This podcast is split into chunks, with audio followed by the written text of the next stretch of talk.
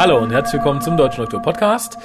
Ähm, wieder im heimischen Aufnahmestudio, Büro, Schrägstrich, wie auch immer man diesen Raum nennen möchte, in meinem Arbeitszimmer. Bei mir ist wieder für euch, immer noch für mich, der Harald. Boah, das war jetzt kompliziert. Das war kompliziert. Aber ich wollte damit andeuten, das ist kein neuer WhoCast in dem Sinne, sondern eine Aufzeichnung.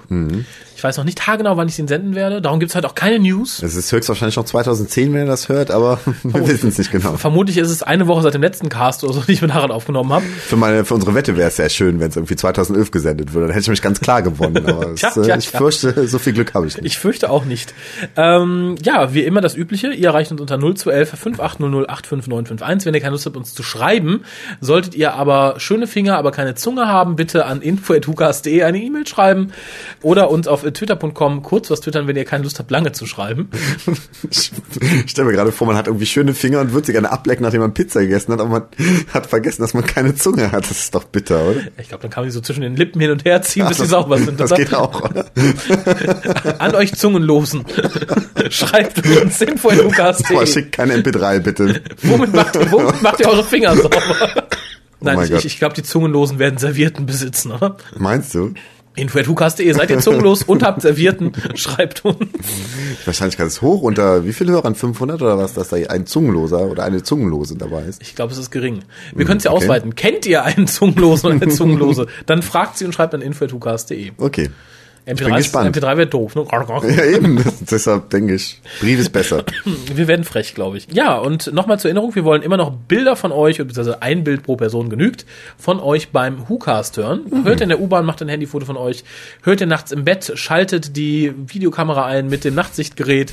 Okay. äh, wo kann man noch den WhoCast hören? Ich weiß es nicht. Äh, du- Im Auto höre ich ihn Du aber. im Auto, das ist halt, wie gesagt, gefährlich, sich da zu fotografieren. Außer man fährt zu schnell durch die Radarfalle. Ich wollte wollt gerade sagen, dann fahrt so schnell durch eine Radarfalle, dann haben wir direkt, äh, wir übernehmen natürlich das, den Preis nicht, aber ihr habt ein Foto beim WhoCast hören. Wenn ihr dabei noch lacht, dann freut sich nicht nur der WhoCast, sondern auch die Polizei. In dem Moment lacht man vielleicht noch. Ah, Scheiße, es hat geblitzt. Kacke, kacke, kacke.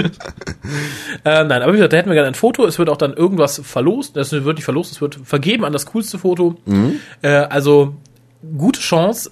Seid ihr frisch knackig unter 30, gut gebaut, weiblich, wäre es vielleicht von Vorteil für den Gewinn, wenn ihr den WhoCast in der Sauna hört, nackt. Ähm, apropos nackt. Ja. Es gibt am 3.4., also zu Ostern, am Ostersamstag, die neue Folge mit Matt Smith, die erste, einstündig. Und wenn ihr keine Chance habt, die live zu sehen, kommt mit uns, ich denke, wir beide sind dabei, wenn nichts dazwischen kommt, nach ich Wesel. Mhm. Dort gibt es nämlich auf Leinwand über Beamer die neue Folge live zu sehen. Boah. Und, um den Bogen zu schlagen, ich sagte ja, wo wir bei nackt sind. Ja, eben. Es Das, gibt ein auf den Bogen warte ich aber es gibt immer. ein Schnitzelbuffet und da gibt es bestimmt auch nackte Schnitzel ohne Panade. So. Meinst du? Ganz bestimmt. äh, Details zum Treffen äh, könnt ihr im letzten WhoCast nachhören. Da hatte der Thorsten Runte, der das Ganze ja organisiert, freundlicherweise, ein bisschen ausgeführt. Bitte meldet euch im Forum an, also www.drwho.de-forum und da dann unter Fan-Treffen oder ähnliches. Ansonsten schreibt uns kurz eine E-Mail an info.hucast.de, ob ihr kommt, mit wie vielen Leuten ihr kommt. Hm, Das ist ja echt mal ein Event, da kann man auch mal eine Fahrt auf sich nehmen, oder? Ich denke auch, das ist, äh, glaube ich, kein Problem. Alle näheren Infos dazu findet ihr im letzten WhoCast. Hm? Alles klar. Ähm, ganz kurz noch eine Erinnerung, weil wir es in dieser Episode des WhoCastes haben, nämlich Kolja war so freundlich, uns ein ähm, Buchreview einzusprechen, weil er heute nicht dabei sein kann. Und zwar zu Alien Bodies, einem Eight Doctor Adventures von der BBC. Und darum möchte ich noch mal kurz die Erinnerung starten, nämlich an die gute Charlie und die gute Jule. Okay. Die müssen immer noch ein kurzes Buchreview zu den Quick Reads abliefern. Ach, Ja, möchte ich mal mit erhobenem Zeigefinger sagen, du, du, du, du, du, du, du. da wird's auch mal Zeit, oder? Ja, und vor allem sind Quick Reads, die sind quick gereadet und äh, es muss ja auch nicht länger sein sagt als schon 5, fast 6, der 7 Name. Minuten oder so. Haut rein. Haut rein. Ähm, und es hilft auch nichts, wenn ihr uns das äh, Sauna-Hukast-Hörbild schickt. Das, da freuen wir uns zwar auch, aber es ist nicht die Alternative zu dem MP3 leider. Aber man wird ihnen dann ein paar Wochen Aufschub dafür gewähren, oder? Ja, dann, dann habt ihr noch äh, zwei Wochen länger. Okay, das ist fair. Das ist sehr fair. Also bei Titten gibt's Time. okay. Toll, Alliteration, ich liebe sie. ähm, ja, wir besprechen jetzt etwas, was überhaupt nichts mit Alliteration zu tun hat. nee, so gar nicht, ne? So gar nicht. Es sei denn, die Folge würde heißen The Mean Mona Lisa's Revenge. Dann wäre so ein bisschen. Dann wäre ein bisschen Alliteration drin, aber so besprechen wir nur die Sarah Jane Adventures Folge Mona Lisa's Revenge. Geschrieben wurde das Ganze von Phil Ford. Äh, Ich bete jetzt nicht einmal runter, was wir ihm alles zu verdanken haben. Ja, er ist auch, glaube ich, der, ist er nicht auch der Headwriter im Endeffekt Ja, ja. von Sarah Jane Adventures. Mhm, Genau. Okay. Und das sieht man auch an der Liste, was er bisher geschrieben hat. Äh, und Regie führte Josh Agnew, den ich ja immer noch für ein Anagramm von irgendwas halte oder für einen Decknamen für den armen Regisseur, der nicht rechtzeitig aus der Kantine rausgekommen ist, bevor Phil Ford sie betreten und gesagt, du, ich brauche dich. Es gab doch mal David Agnew in den 70ern, ne? insofern, und das war ja ein Anagramm, das war, das war kein Anagramm, das war Ein ein, Künstlername für zwei, die zusammengearbeitet haben. Genau. Und wie gesagt, Josh, Josh Agnew, hm, Das könnte dann eigentlich nur der Sohn davon sein, Der- dann der wird ja wieder ein Künstlername sein. Genau. Äh, wie gesagt, ich weiß es nicht. Wahrscheinlich haben sich dann zehn Regisseure diese Arbeit geteilt, weil keiner Bock hatte. Oder Phil Ford hat sich mal selber dahingestellt, sagt nein, so und so und so, damit es keinen Ärger mit der Gewerkschaft gibt. Ähm, Jeder darf mal wahrscheinlich. wahrscheinlich. Ja, du bist hier, du weißt, was du zu tun hast. Okay. Und bedenke, kurz, Kurz und, und knackig. Okay. Also, in der Folge Mona Lisas Revanche, ähm, Revenge? ja, Revanche. Revanche. Revanche, Mona Lisa's Revanche. Oh, bien sûr, wir sind international. Die Sarah Jane Adventures. Mit der und der Rani. Et, et Luc, et avec Luc. Sehr schön. Ja, Mona Lisa's Revanche. Mon amour. In der Folge Mona Lisas Revenge entpuppt sich Clyde als Künstler, der auch dann gleich den ersten Preis in einem Wettbewerb gewonnen hat. Als ähm, Preisausschüttung sozusagen darf die ganze Klasse von Clyde sich die Mona Lisa ansehen, die gerade ähm, als Leihgabe in der International Gallery von London halt betrachtet werden kann. Ausgestellt wird. Ja, genau. noch nicht. Sie sind ja die allerersten, die sie betrachten dürfen. Stimmt, stimmt. Durch diesen Wettbewerbsgewinn. Genau. Was aber ähm, überraschenderweise passiert, ist, dass die Mona Lisa zum Leben erwacht. Und ähm, als die Klasse in den Raum kommt und sich das Gemälde angucken will, ist doch nicht mehr die Mona Lisa zu sehen, sondern die Assistentin des Galeristen. Ähm, schließlich taucht die Mona Lisa in Fleisch und Blut auf und hält in den Händen eine Sontaran Gun, die ähm, Clyde in sein Bild äh, als Teil seines Bildes gemalt hatte und die sie jetzt aus diesem Bild quasi entwendet hat. Und die Mona Lisa sagt, dass sie auf der Suche nach ihrem Bruder sei. Mr. Smith, der natürlich eifrig die Fernsehberichte verfolgt, Natürlich, den ist langweilig. Ich glaub schon, oder? Kacke schon wieder nur Soaps drin. Alarmiert Sarah Jane, ähm, weil er in dem Fernsehbericht gesehen hat, dass in der Galerie irgendwas nicht in Ordnung ist. Und daraufhin erscheint Sa- Sarah Jane in der Galerie und wird dort von der Mona Lisa ebenfalls in einem Bildnis gefangen. Hört sich nach Cliffhanger an, ist, Ist ja, genau. Teil 2. Luke, Rani und Clyde erscheinen in dem Raum und versuchen, die Mona Lisa davon zu überzeugen, dass äh, sie Sarah Jane freilässt. Daraufhin, als, als sie hören, dass äh, Mona Lisa nicht bereit ist, sie freizulassen, stehlen sie das Bild von Sarah Jane. Ähm, es stellt sich heraus, dass all diese Bilder mit einer Farbe gemalt worden sind, die von einem Kometen stammt, der einst auf die Erde fiel.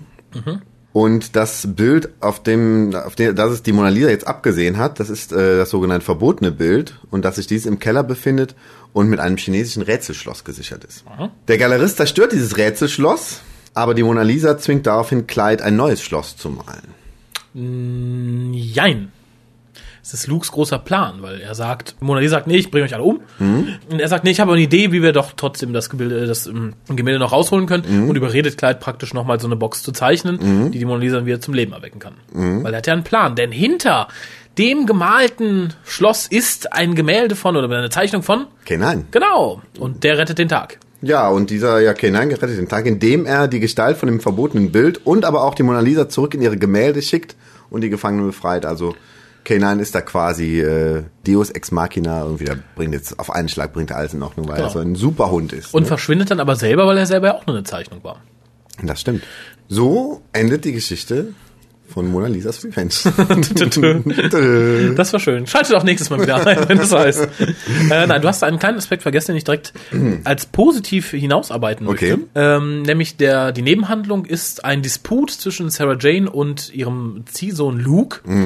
Ähm, nämlich sie verlangt, dass er sein Zimmer aufräumt, weil es so schlimm aussieht und sagt, es ist ja furchtbar, wie es ja aussieht und bla bla bla bla. Und er macht ihr dann zum Vorwurf, ja, hör mal, du möchtest aber, dass ich ein normaler Junge werde und jetzt willst du wieder, dass ich perfekt bin, so wie die Bane mich gemacht haben. Und das trifft sie So wirklich ähnlich hart. bist du ja auch. Du erwartest von mir, dass ich kurz und knackige Zusammenfassung liefer und dann vermisst aber die Nebenstränge. ja. das ist doch auch vollkommen inkonsequent, oder?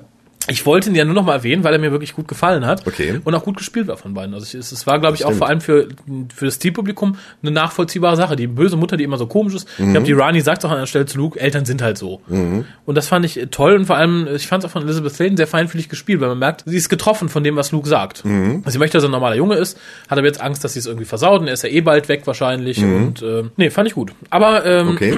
soll der Harald mal anfangen mit seinen Pros und Cons? Ich halte mich diesmal etwas zurück. Ich war beim letzten Mal ja, äh, wie sagt man beim Sprechen, federführend ist das beim Schreiben, beim Sprechen zungenführend. Zungenführend sozusagen für die Leute, die Zungen haben. Ich meine, Und es ist meine eigene Zunge, die ich führe. Also ihr könnt mich nicht dafür verantwortlich machen, wenn ihr eure nicht mehr habt. so, jetzt hast du ihn aber gegeben, Genau. diesen zungenlosen Menschen da draußen. Gesocks.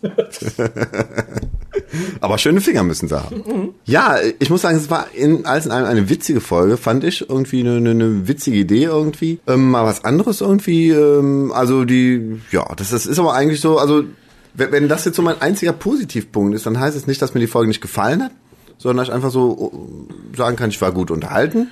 Okay.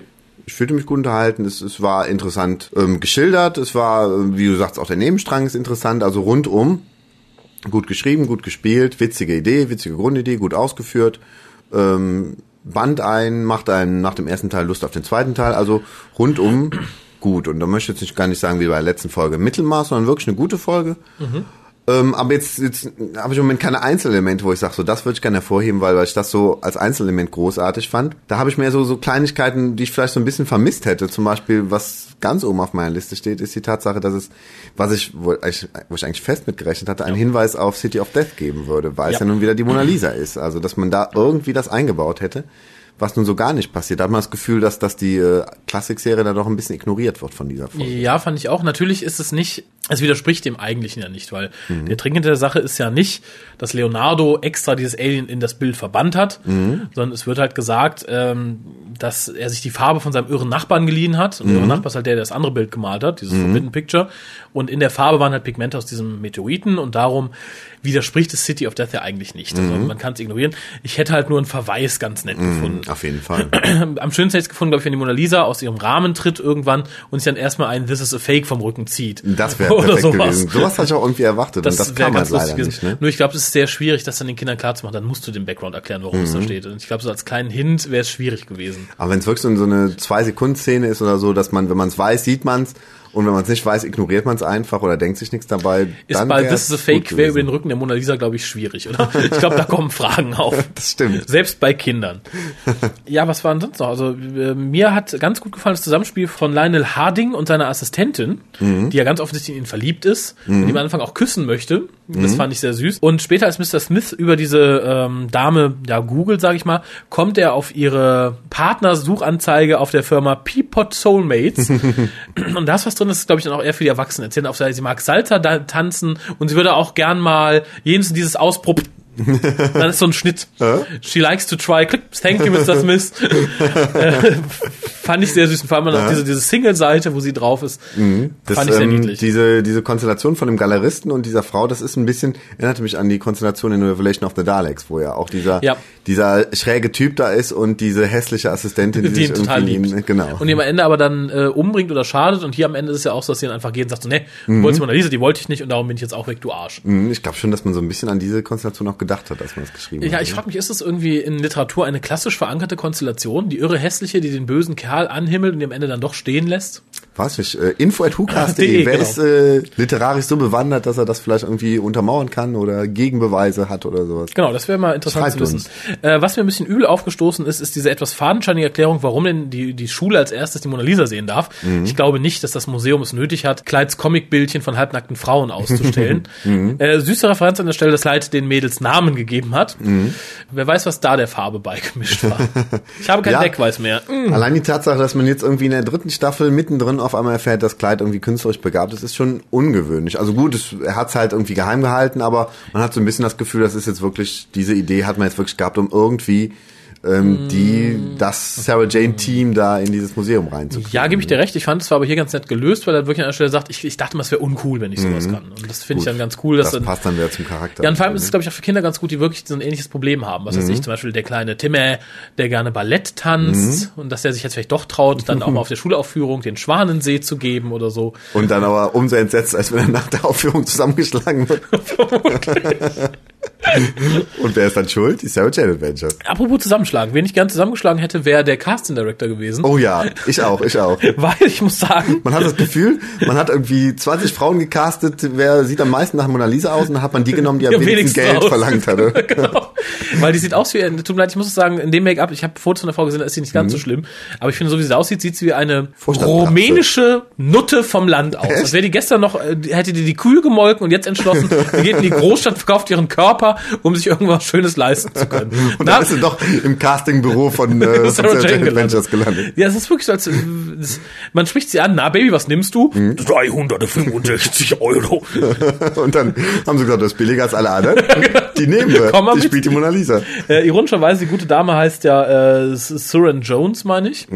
Das ist eine gute Freundin von John Barrowman. Mhm. Echt? Ja, was für mich naheliegt, sie steht vielleicht auch auf Frauen. Das könnte ihr auch ihren Look erklären. Oder John Berman hat einfach alle Kontakte spielen lassen und gesagt, die hat lang keinen Job mehr gehabt. Genau, die verhungern. Bringt die mal in irgendeine Folge rein. Und er sagt, nee, wir haben noch die Mona Lisa Folge, was machen wir denn da? Das, das kann auch sein. Oder er kennt sie halt aus, aus, aus, aus, dem aus. Gay Club und sagt, pass mal auf, ich verschaffe dir einen Job. Äh, weil ich kann sie mir gut so als burschikose äh, männlichen Part einer lesbischen Beziehung vorstellen. ja, doch, irgendwie schon, ne? So, äh, um mal hier ein paar Klischees zu bedienen.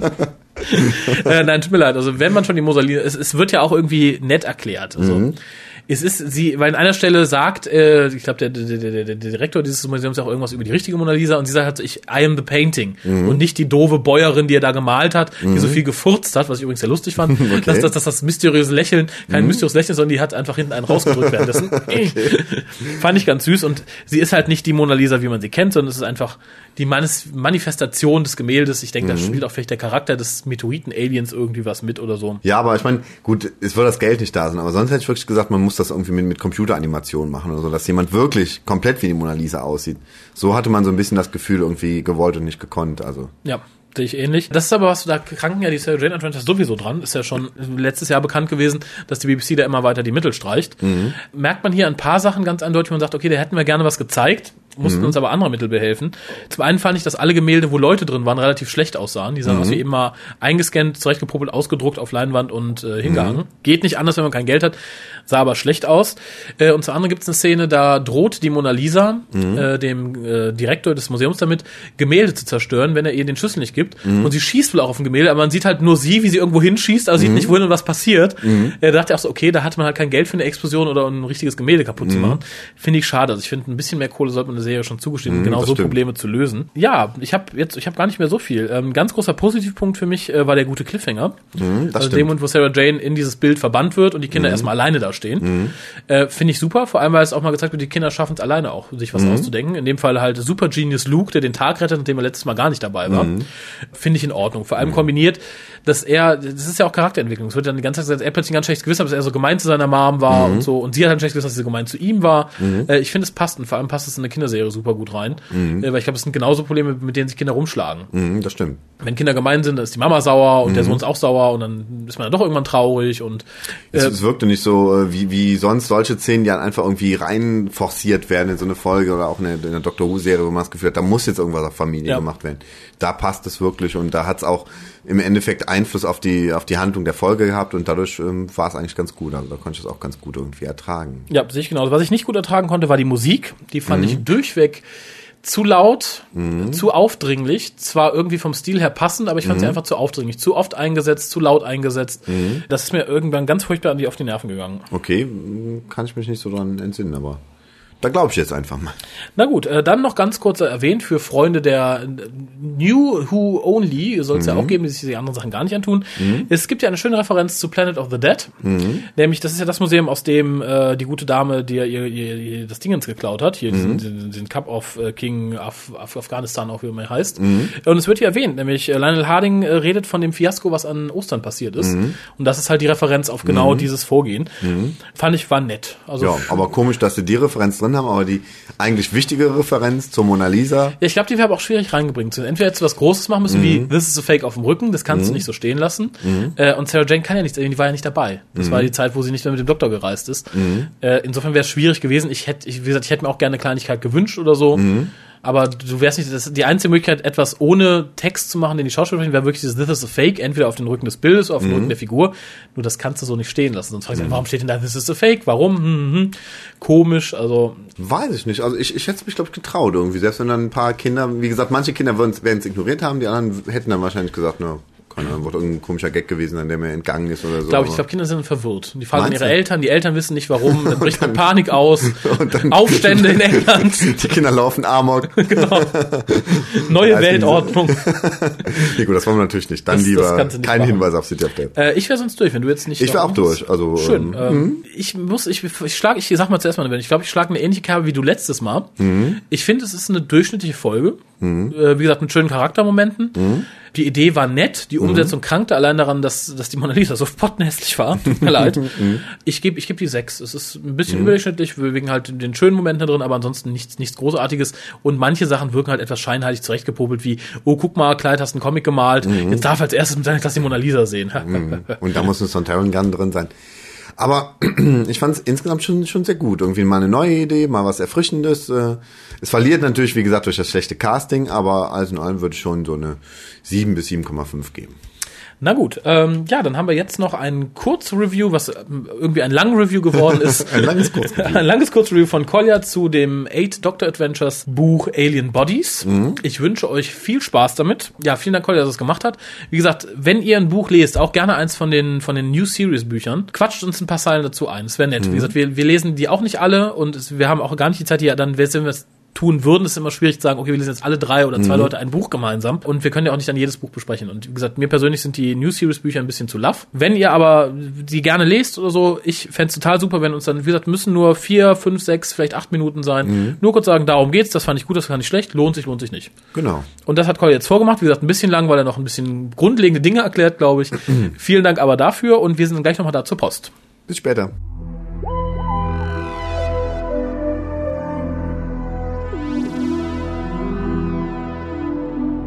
Hallo, liebe Zuhörer des Who Cares und auch ein Schubidu an meine bzw. Rigels Jünger und an natürlich die Rigel Pussys im Besonderen und insbesondere dabei an eine ganz spezielle Rigel Pussy, dazu aber gleich mehr, denn dieser einen habt ihr genau dieses Review zu verdanken, welches ich hier jetzt ja verzapfen werde, würde ich sagen. Ich wurde ja von Raphael gebeten, das ein oder andere Buchreview ja zu formulieren, einzusprechen und äh, ja, ich gehöre zu denen, die so ein wenig im Moment sich die EDAs noch einmal zu Gemüte führen und ich glaube, er hängt da so ein bisschen hinterher, weswegen ich das Ganze übernehmen soll. Ein anderer Grund ist natürlich, dass ich im Moment zeitlich bedingt nicht so häufig im legendären Hukas Studio sein kann. Ja, so gibt es dann wenigstens den ein oder anderen Einspieler von mir. Ähm, zu den EDAs vielleicht ganz kurz eine Vorbemerkung. Damit sind natürlich die Eight Doctor Adventures der BBC Books gemeint, die die Abenteuer des achten Doktors, den wir ja aus dem TV-Movie kennen, weiterschreiben. Es gibt ja noch die Beefies mit dem achten Doktor und das hier halt die Bücher. Es gibt auch Comics, die die Geschichte weiterschreiben und irgendwie passen die alle ja irgendwie zusammen. Nichtsdestotrotz ähm, begannen die EDAs ja eher negativ für uns Buchleser, all dieweil wir ja schließlich die New Adventures verfolgten von Virgin.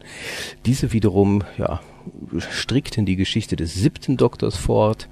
Ja, und die waren fantastisch im Großen und Ganzen. Ähm, unter anderem das vermeintlich beste Doctor Who Buch aller Zeiten. Human Nature entstammt ja genau dieser Reihe.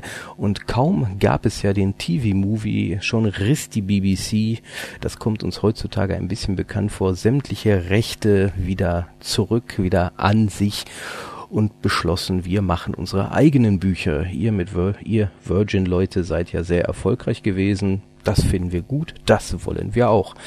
Tja, die Folge war, die Virgin New Adventures, die wirklich fantastisch waren, wurden eingestellt und die BBC Books 8 Doctor Adventures und Past Doctors Adventures, kurz EDAs und PDAs, waren geboren.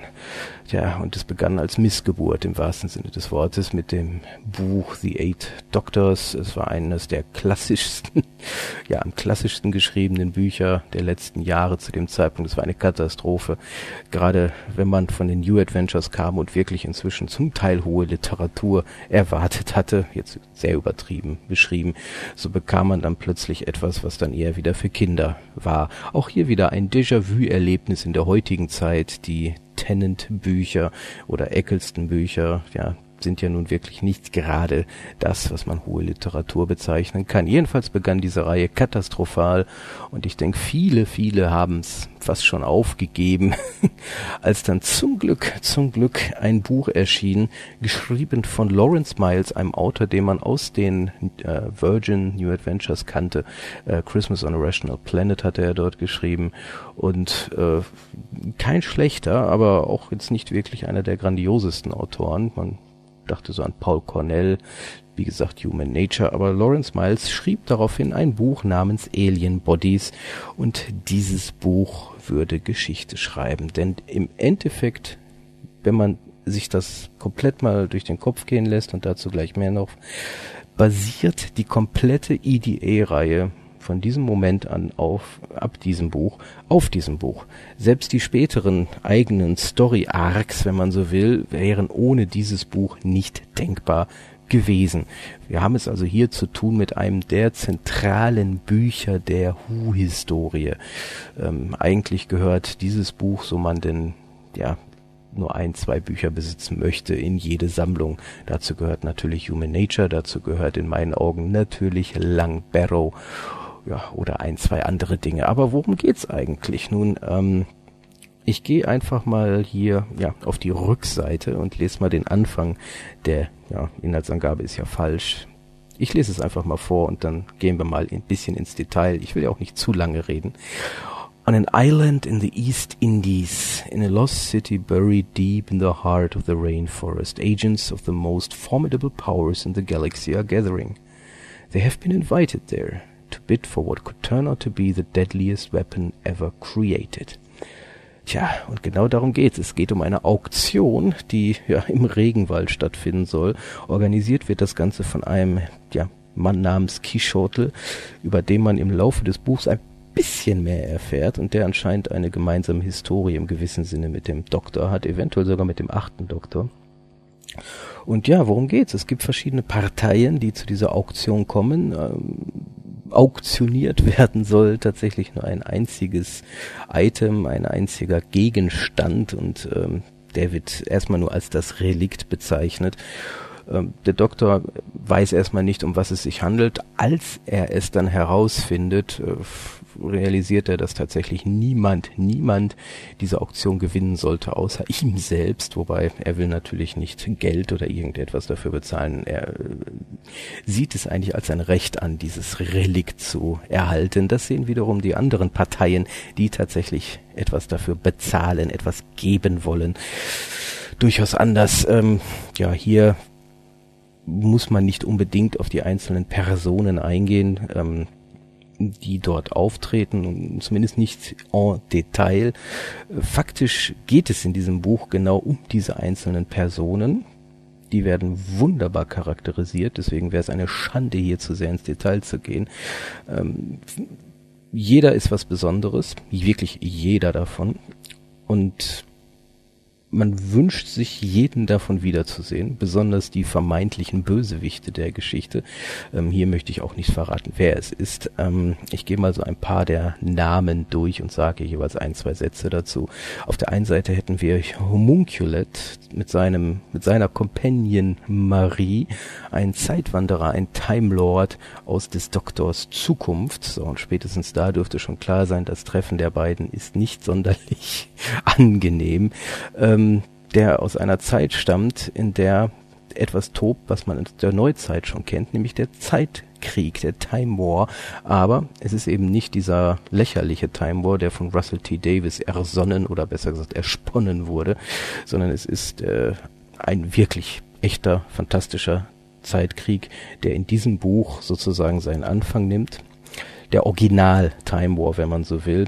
Hier wird er anhand von einigen Szenen dargestellt und man realisiert, wenn man dieses Buch gelesen hat, was es eigentlich heißt, einen Time War zu führen und weiß auch sofort im nächsten Schritt, äh, verfilmbar ist dieses Ding nicht. Nur als kleiner Seitenhieb auf diejenigen, die heutzutage immer verlangen, man möge doch bitte den Russell T. David Time War verfilmen. Ja, weil so lächerlich dieser Time War auch sich andeutet, neben diesem echten Time War aus den Büchern, ähm, auch der dürfte schwer verfilmbar sein. Dann gibt es natürlich ähm, Cousin Justine, ähm, von Faction Paradox kommt sie und auch Faction Paradox wird hier faktisch eingeführt. Ähm, nicht umsonst. Auch sie nehmen teil an besagtem Time War. Und man erfährt die ersten merkwürdigen Geschehnisse um diese Faction Paradox, den zeitreisenden Voodoo-Kult unter seinem Großvater Grandfather Paradox, der hier tatsächlich schon auch in diesem Buch seinen ersten Auftritt hat. Ja, dann gibt es noch ja Mr. Shift, äh, nee, den Shift, den Shift, Entschuldigung, ein Toten gibt es. Und es gibt äh, ja die dunkle Seite von Unit, die neuen Units Unisic, die eingeführt wurden sozusagen als ja, düstere Variante von Unit, weil eins darf man nicht vergessen, Alien Bodies beschreibt eine Welt, ein Universum, welches deutlich düsterer ist als das, was man aus der Fernsehserie und auch aus dem TV-Movie kannte. Und da hätte ein Unit auch keinen Platz mehr. Und in dem Sinne hatte man sich dann Unisic entwickelt, die auch später noch auftauchen sollten. Ähm, äußerst interessant, aber hier zu, gehört es zu den eher schlechter entwickelten Charakteren, würde ich sagen. Aber ist Geschmackssache sicherlich. Zentrales Element dieses, ähm, ach ja, ein, es gibt auch noch einen äh, Besucher der Auktion, den möchte ich hier nicht verraten, weil das ist wirklich eine der positivsten Überraschungen in dem Buch und ich war selber überrascht und musste einmal, ja, überrascht loslachen, als ich las, wer es denn war. Ähm, ja, aber zentrales Element trotz alledem der Doktor, der achte Doktor, der hier zum allerersten Mal wieder so etwas wie ein eigenes Profil zeigt. Denn in den vorhergehenden Büchern, die nicht unbedingt empfehlenswert sind, zeigt er jedes Mal ja irgendwie ein, wie soll man sagen, er, er rep wird repräsentiert anscheinend durch einen der alten Doktoren und er hat kein eigenes Profil. Hier zum allerersten Mal hat man wieder von Seite 1 an fast schon das Gefühl, ja, das ist der achte Doktor. Fantastisch. Wunderbar. Diesen Menschen, diesen Time Lord möchte ich sehen. Unglaublich gut charakterisiert. An seiner Seite natürlich der vermeintlich langweiligste Companion aller Zeiten, Sam Samantha Jones, die ja politische Aktivistin, die bis dato eigentlich nur Schelte eingefangen hat. Ja, nicht der Charakter, sondern einfach die Autoren, die einfach so einen in diesem Sinne wirklich 0815 Companion erschaffen haben, der keinerlei Ecken, keinerlei Kanten hatte. Ähm, ja, und hier schafft Lawrence Miles tatsächlich etwas mit diesem Charakter. Er zeigt nämlich, dass dieses, dieses Nichts, dieses Langweilige, eigentlich das Interessante an dem Charakter ist. Und er zeigt ähm, uns eine dunkle Samantha Jones, eine dunkle Sam, die es, wie soll man sagen, ich, ich will hier nichts verraten, aber zum ersten Mal wird hier dann gezeigt, dass dieses 0815 Mädchen, genau weil sie 0815 ist, eigentlich super interessant ist und ähnlich wie Charlie Pollard in den Big Finish Audios hat hier diese, dieser Companion plötzlich einen eigenen Handlungsstrang verdient und ähm, grandios, kann man nicht anders sagen, grandios. Ähm, aufgebaut ist das Buch relativ ähm, witzig, ähm, ist super zu lesen. Das vorneweg, es ist ein Traum, von Seite 1 bis zur letzten Seite. Es, es, sind ja diese fast schon standardisierten, lasst mich schnell nachsehen, knappen 310, 12 Seiten, die die EDAs leider Gottes immer nur haben durften. Also es waren, wenn die nebeneinander im Regal stehen, neben den New Adventures, äh, sind die doch schon sehr standardisiert von der Dicke her. Äh, Lawrence Miles benutzt das dann später, indem er dann sagt, dann brauche ich halt zwei Bücher oder dann gib mir bitte den kleinsten Typeface, den ihr habt.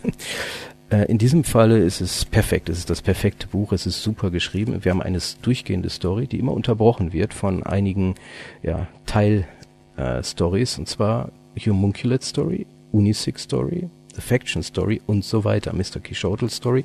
Das heißt, wir bekommen von jedem Charakter ein kleines Kapitel, in dem in einer Art Rückblende seine Geschichte erzählt wird und wieso gerade er oder sie oder es zu eben dieser Auktion gekommen ist.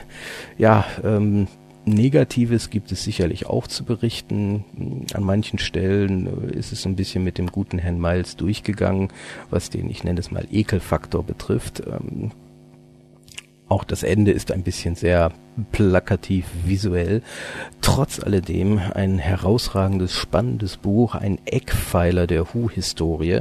Ähm, mehr kann ich dazu eigentlich gar nicht sagen, weil es ist, jedes weitere Wort würde verraten, um was es geht, beziehungsweise würde die Dinge verraten, die das Buch so unglaublich spaßig zu lesen machen. Ähm, auf jeden Fall begann damit eben dieser Zeitkrieg in den Büchern und Zeitkrieg bedingt gab es dann ja auch die anderen Story Arcs und ich werde mich in weiteren Reviews langsam durch die zumindest zentralen Bücher dieser einzelnen Story Arcs hangeln. Ähm, sicherlich werde ich nicht als nächstes Interference mir vornehmen, aber schauen wir mal, was da noch so anliegt.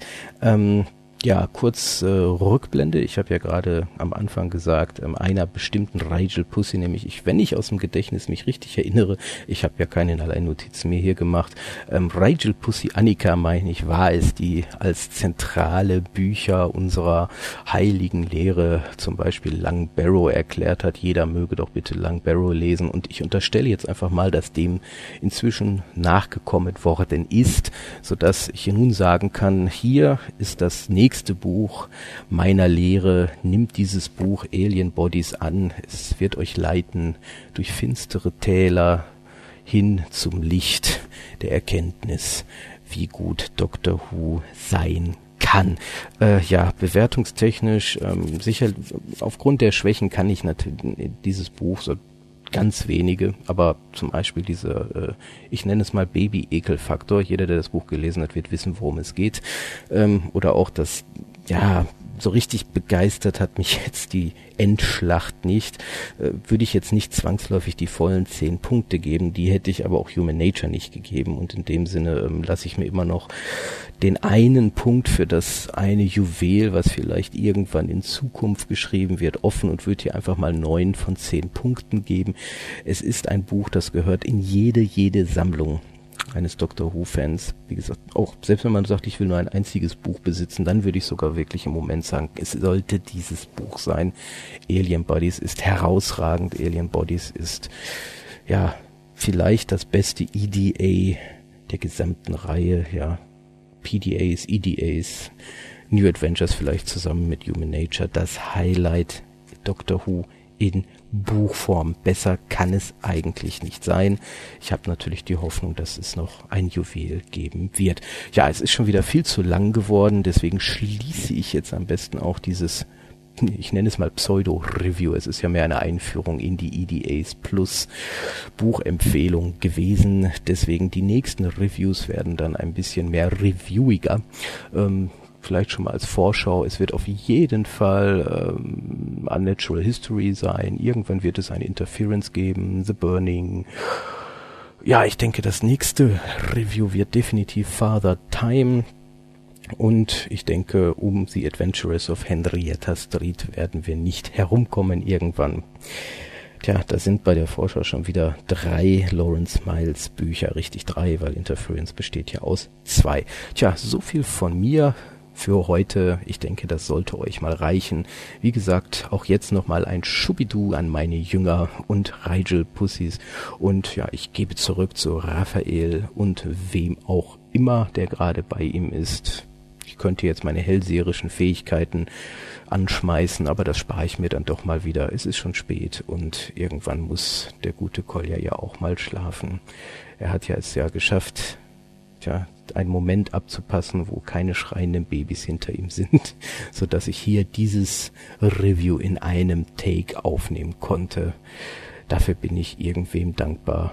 Ich weiß noch nicht genau wem, aber das bin ich. Deswegen zurück zu dir, Raphael, plus vermutlich Gast. Euch noch dann viel Spaß beim Hookast. Das ging an dich, Raphael, das ging an den potenziellen Gast und das ging natürlich an die Hörer. Viel Spaß weiterhin. Tschüss.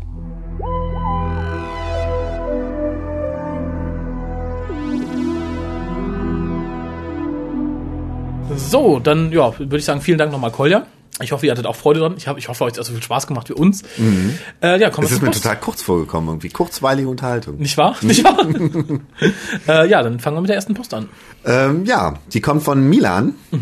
Und Milan sagt Danke. Bitte. Immer wieder gern. Und jetzt erfahren wir, warum er Danke sagt. Oh, okay. Hallo Raphael, das bist du. Ja, danke. Hallo Kolja, das war der Typ eben. Hallo Harald, das bin bist ich. du. Kurz, hallo ihr Helden. Hey, wir Hey. sind Helden. Warum auch immer. Das ist auch die Band, ne? Rettungstruppe Aufi. Seit einer, seit einer Zeit höre ich nun den WhoCast und habe mich nun endlich aufgerafft, euch eine Dankesmail zu schreiben. In erster Linie möchte ich euch nicht dafür danken, dass ihr einen derart genialen, informativen, unterhaltenden und mitreißenden Podcast macht. Das werden alles, solche Dinge werden für selbstverständlich betrachtet. Ja, der dafür wird, Zeit. dafür wird nicht mehr gedankt. Aber er sagt, was schon Grund genug wäre. Achso, okay. Sondern dafür, dass ihr mich zum Doctor Who-Fan gemacht habt. Wirklich, ohne euch wäre mein Portemonnaie zwar voller, aber ansonsten wäre die Welt ein ganzes Stück trostlos. No. Das hört man doch gerne. Ich habe vor einiger Zeit mit Eccleston angefangen. Die Serie hat mir gut gefallen. Gut genug, um sie weiterzuschauen, aber bei weitem nicht gut genug, um mich richtig damit zu beschäftigen. Es war einfach gute Unterhaltung. Die Figur des Doktors war interessant, die Story eher unterschiedlich. So kann man es auch ausdrücken. Trifft's gut, ne? Ja, ja. Da ich engen Kontakt mit einigen Briten pflege, kamen wir früher oder später natürlich auch auf Dr. Who zu sprechen. Torchwood, Torchwood. Spricht für einen engen Kontakt. Genau. Und es kam das berühmte, ja, das, was du da schaust, ist ja ganz nett, aber die alte Serie, ihr wisst schon, sagen wir ja auch immer. Ja, ne? natürlich.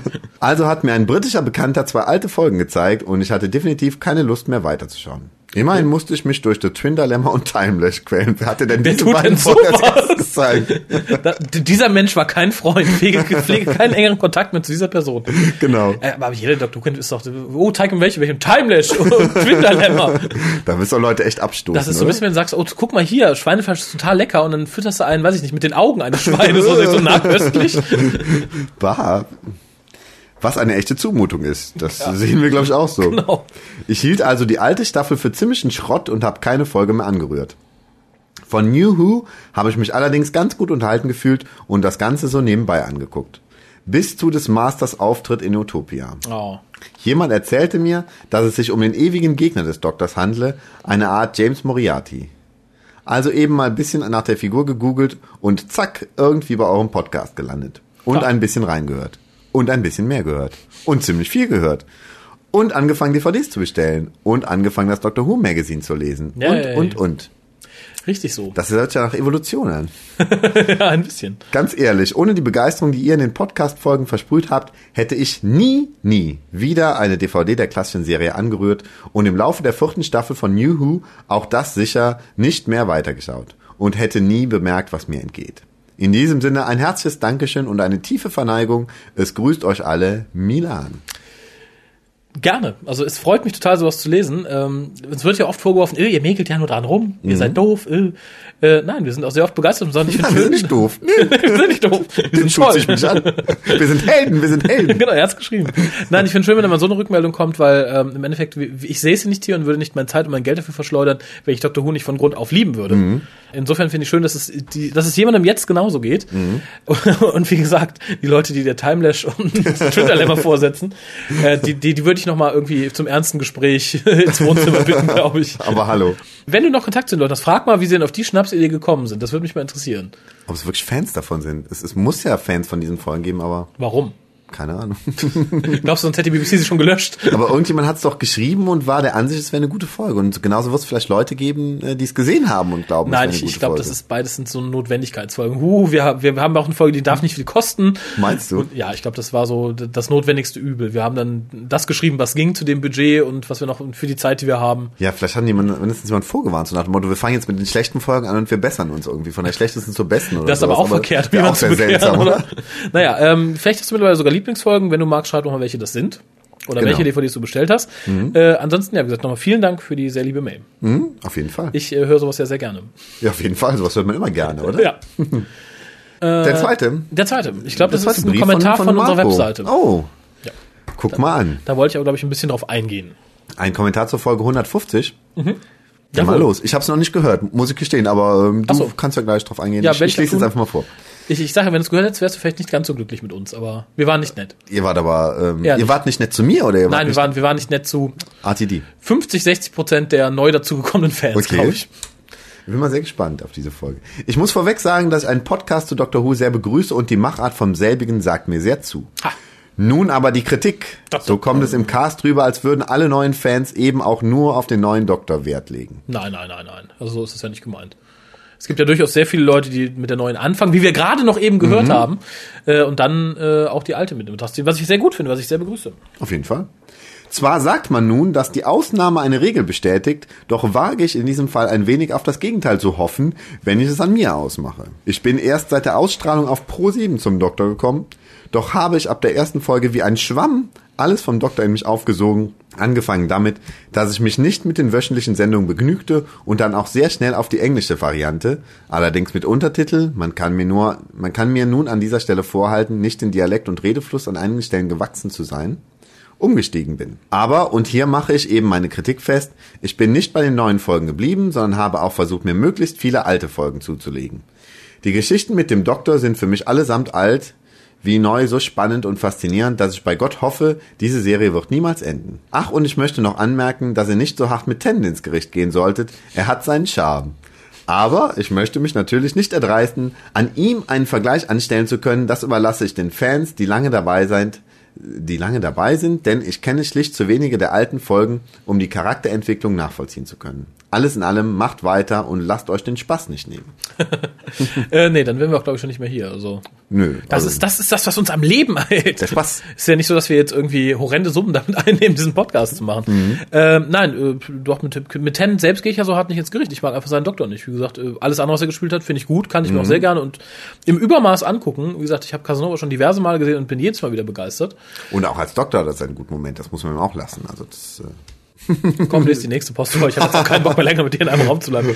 Nein, er hat seine Momente, aber ich habe letztens noch drüber geredet. Ich finde die beste Folge, die Folge, in der Tennant am besten spielt, Mhm. ist für mich Human Nature. Und weißt du warum? warum? Weil er er nicht den Doktor spielt. Punkt. Und das ist für mich alle eine Tatsache. Okay. äh, wie gesagt, da mag ich ihn von der Art am, am liebsten. Ja. Da finde ich, da passt er perfekt rein. Er Mhm. spielt John Smith traumhaft. Er könnte eine eigene Serie als dieser Charakter kriegen. Also als Doktor finde ich ihn persönlich äh, ein bisschen daneben. Aber Ja, aber halt ein bisschen, wie gesagt. Deshalb wollte ich ja noch den, den, den Bogen schlagen und sagen, er hat auch gute Momente gehabt. hört ihr Mädels, der Harald hat nicht nur eine rote Stimme, er ist auch lieb. Nein, er hat auch schlechte Folgen gehabt, also er hat auch schlechte Momente gehabt. Das stimmt. Durchaus. Durchaus. Dann haben wir jetzt noch eine letzte Post für heute, bevor wir uns verabschieden. Und sie kommt von Michaela. Ah, Michaela. Michaela, Sisi. Hallo, liebe Hucaster. Ich bin's, die Michaela. Oder auch Scirocco aus dem Forum. Ah, okay. Kennst du? Äh, Ja, hat uns, glaube ich, schon mal geschrieben und ich kenne sie halt aus dem Forum. So. Ach so, das ist ja ein Zufall. Sie Um kommt aus dem Forum. Ja, um an dieser Stelle nochmal kurz einzustreuen, www.drwho.de-forum für die Leute, die sich ein wenig über Dr. Who austauschen möchten. Kann ja nicht schaden, oder? Nee, gar nicht. Anlässlich eures 150. habe ich beschlossen, mich mal wieder zu melden. Auch das kann nicht schaden, finde ich. Nee, melden ist immer gut. Also zunächst einmal zur Ära RTD. Da im letzten Cast eigentlich schon alles gesagt wurde, werde ich mich kurz fassen. Ich danke dem guten Mann, dass er Dr. Who zurückgeholt hat, weil ich sonst nie auf diese Serie gestoßen wäre, viele le- nette Leute nie kennengelernt hätte und den witzigsten Podcast Deutschlands verpasst hätte. Allerdings hätte er nach der dritten oder aller, aller spätestens nach der vierten Staffel gehen sollen. Ich glaube, dann hätte ich ihn und den zehnten Doktor auch in guter Erinnerung behalten können. Zu The End of Time habe ich ja schon etwas im Forum geschrieben. Das Ding bekommt von mir einen Punkt. Einen Punkt. Nur Necromantea ist schlechter. Der Punkt ist im Übrigen für Wilf. Meine 10 ganz am Rande ist übrigens das Big Finish Living Legend. Wenn ich mich allerdings auf das Fernsehmedium beschränken müsste, würde ich wohl The Empty Child, The Dr. Dances oder City of Death wählen. Stopp. Living Legend, ist das nicht dieses, was es von Big Finish mal gratis im Doctor Who Magazine gab, wo Charlie und der Doktor sich als Time Lords ausgeben? Das muss aber zu einer Zeit gewesen sein, dass ich das Doctor Who Magazine nicht ähm, bezogen habe, weil es kommt mir so gar nicht bekannt vor. Okay, ich meine, es müsste uh, 2003 gewesen sein oder Echt? so. Das war gerade in dieser schwierigen Phase, wo ich ein bisschen mich äh, überworfen hatte mit dem Doctor Who Magazine und so. zwei Jahre später haben wir uns wieder angenähert, aber es gab eine harte Phase Also, ich, meine, es war. Finde ich interessant, weil ich glaube, das ist eine Folge, die, die ist zwar irgendwo da, wenn sie ist. Ich bin mir gerade nicht sicher, aber es, klingt gerade danach. Mhm. Die geht, die ist immer so ein bisschen unter meinem Radar, obwohl sie wirklich sehr gut ist, vor allem für eine gratis Dreingrabe. Aber Okay, nö, ist mir leider echt entgangen. Was kriegt man eigentlich, wenn man City of Death auswendig kann? gut. Die City of Death DVD. äh, keine Ahnung. Wenn du dich tatsächlich einer Probe unterziehen möchtest, ähm, Dann wäre es auch wirklich so äh, irgendwie du kriegst einen Huni. Erste Szene, dritter Teil oder so. Was Nö, sie das? muss komplett vortragen. komplett hintereinander. Also nicht irgendwie Stichproben, sondern Ja, vielleicht auch Stichproben, aber sie muss halt komplett können. Und ob ich jetzt sage, mach mal die ersten zehn Minuten oder ob ich sage, erste Akt, ich glaube, erste Akt-Szene muss ich nicht können. Also ich muss dann sagen, okay, Scalioni betritt gerade sein Landgut, der Doktor ist da, bitte. ähm, sie braucht ja nicht nach Drehbuch zu lernen. Sie kann ja auch einfach sich das angucken und Natürlich. immer wieder. aber sie muss das halt würde uns reproduzieren, was passiert. Aber einen Huni kriegst du, kein Thema. Würdest du es hier vortragen? Würdest du einen äh, extra Podcast dazu machen? Äh, ja. Okay. City of Death auswendig von Chirocco. Und dann kriegt sie auch den Huni von dir. Dann kriegst du einen Huni. Live übergeben. Vor Zeugen hat er es gesagt. Vor Zeugen. 100 Euro für die Leute, die City of Death auswendig können. Braucht man auch viel Zeit für, glaube ich. Natürlich. Also Stundenlohn lohnt sich nicht, aber man kann, es ist ja auch ein bisschen eigene Genugtuung. Man hat einen Hunderter und man weiß, man hat es geschafft. Wenn es ein fotografisches Gedächtnis hat, ist es vielleicht machbar, oder? Dann brauchst du das Skript. Stimmt. Kann man vielleicht Aber kann, dran, kann sie gerne probieren. Wie gesagt, du kriegst einen Huni, aber du wirst getestet. Lange. man kann nicht einfach sagen, ich kann es auswendig Genau, und man kriegt den Huni. Das gilt jetzt auch erstmal nicht für jeden, das gilt erstmal nur für sie. Also wenn jetzt 30 Leute ankommen, sagen, ich kann's. Äh, nee, gut, das wäre ein bisschen nein, teuer, oder? ein bisschen teuer eben. Also erstmal Gut, nur dass für du noch dich. die Einschränkung gemacht hast. Wenn du's kannst, ein Huni, aber du wirst getestet.